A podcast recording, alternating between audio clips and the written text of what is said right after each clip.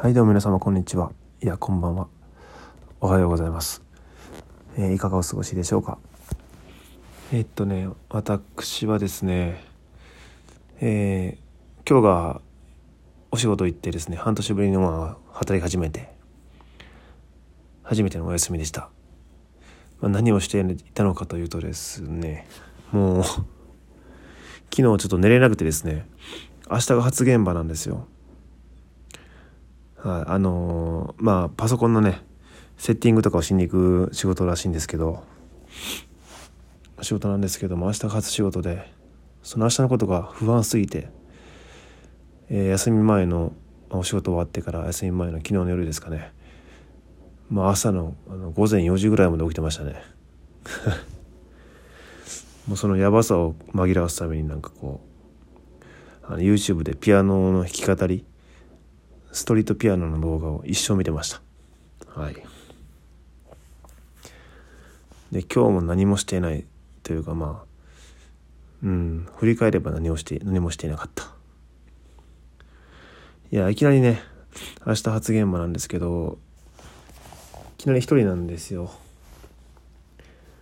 まあもちろん現場に行ったチームがねいるんですけどもその一人1対他は、えー誰か知らない人みたいなところにいきなり行くわけですよね。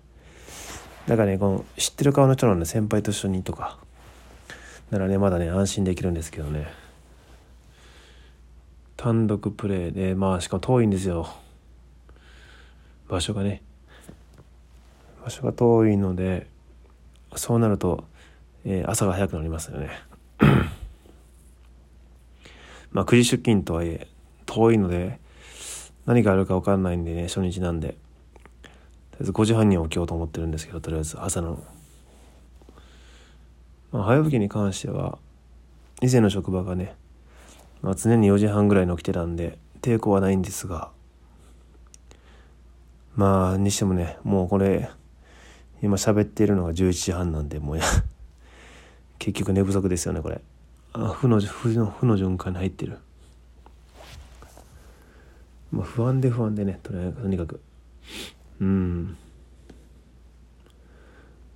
そうなんですよね。あとねまあ不安つながりで言うとですねあの交通費がバカにならんですね。はい。だから定期とかそのいろんなとこに行くんでそのいろんな現場とか、まあ、手伝いとかね。移動がすごいあのデスクワークでないんですよね。今のところは。なのでその定期代とかがないんですよ。概念が。そういう概念が。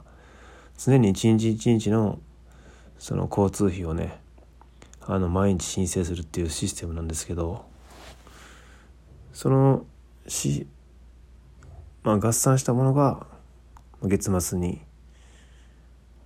計算してその次の翌月のお給料で、まあ、お給料と一緒に支払われる交通費がね。というまあシステムなんですよね。だからねその、まあ、僕初給料が3月の25日なんですけどまだ今2月ですよね。2月初めなんですけどあの交通費がバカになんないんですよ。もうなんでしょう現場次第ですけどあの交通費で破産します。このままでは。マジで。ちなみに明日から4日間その同じ現場なんですけどね。あのまあある工場にパソコンを設定しに行くみたいな感じなんですけど入れ替え作業とか。片道1,000円超えるんですよ。やばくないですか？やばくないことないか？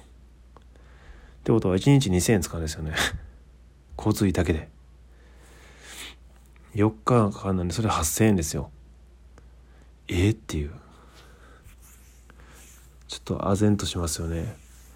これ来月このペースでこんなあの 1日2,000円とかの交通費を使ってると間違いなく僕破産します。まあ全ての会社に対してのお金のね支給が1ヶ月遅れるっていうのはねあの有り金を全てつぎ込んで今ここにいるこの状態にいる僕にとってはね非常に非常に辛いんですよね。はい。うん。これちょっとかほんまにやばいっすね。考えもないなっていうことで。やばいっつってもお金は湧いてこないんでバイトはね入れるだけしたいんですけど。つれ。まあ本社にっていうかまあまあオフィスに出勤するだけでもまあ1日1,000円ぐらい飛んでいくんですよね。やっぱ交通費でバカにならないですね。うんだからこそちょっとこうあの定期的なものが欲しいですよね。定期代的なものが。はい。マジでやばいってこれ。ということでまあそこは置いといて置いとけるかな？わかんないですけどまあ今はどうしようもないのでなんとかなると信じて。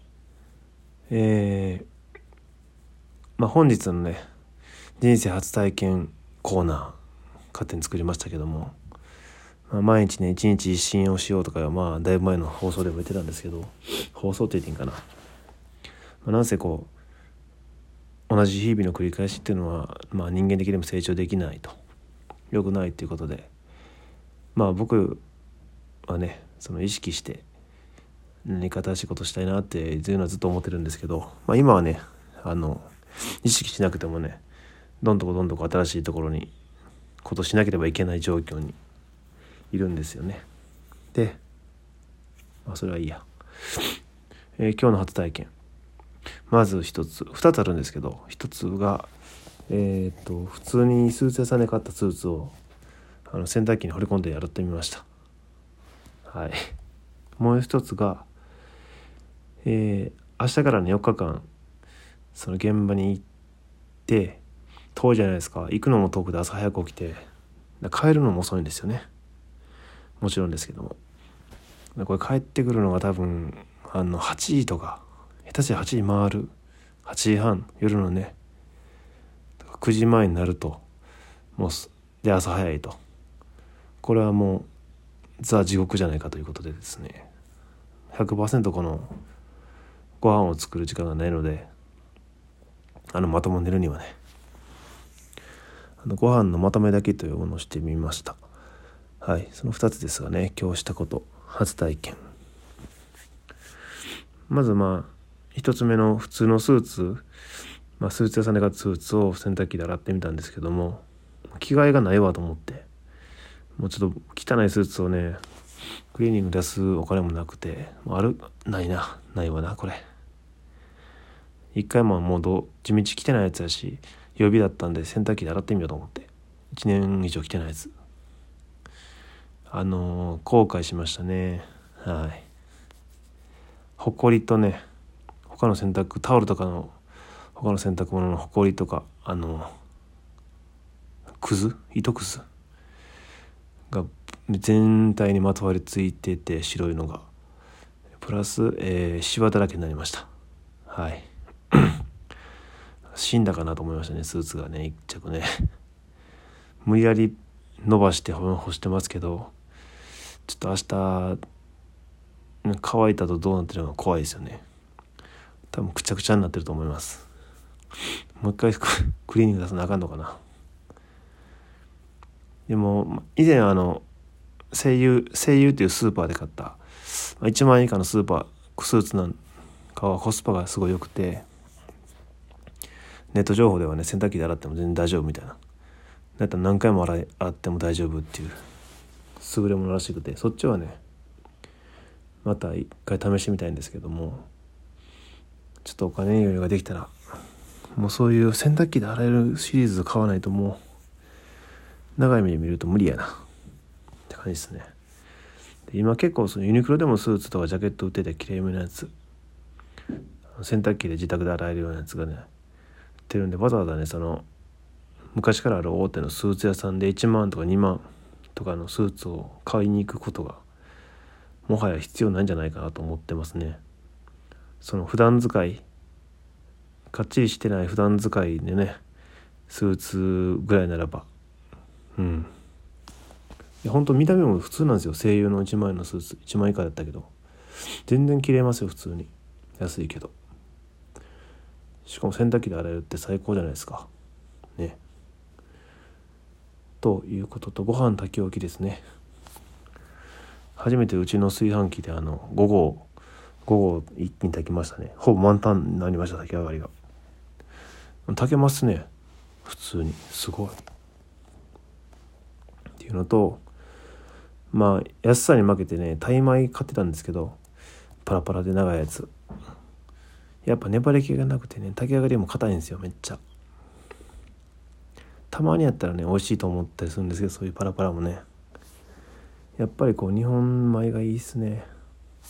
今日また買いに行ってちょうど炊き置きをするために普通に買ったんですけど日本の米。やっぱ炊き上がりのあの香りとかこうでんぷん質な感じこう粘り気があるというかあそれがほんまタイ米って一切ないですよね。パラパラなんですよ。気持ち悪いぐらい。で香りもなくてなんか無臭なんですよね。変な話ですけど。なんかうんそんな感じ。だ苦痛だったんですけど結構買ってたから。やっぱ毎日食べるものだからこそねやっぱ食べ慣れたこう日本米がいいっすよね。うんそんないい米買えないですけどまあそこそこのね普通の休みの米もやっぱ全然違いますねやっぱり。海外のやつとは、うん、っていうのを改めて思いましたね。うんなんかお腹空いてきたな。ということで明日は初現場ですね。初単独プレイやな。すごい緊張しますけどもちょっと行ってきます。はいそれではまた。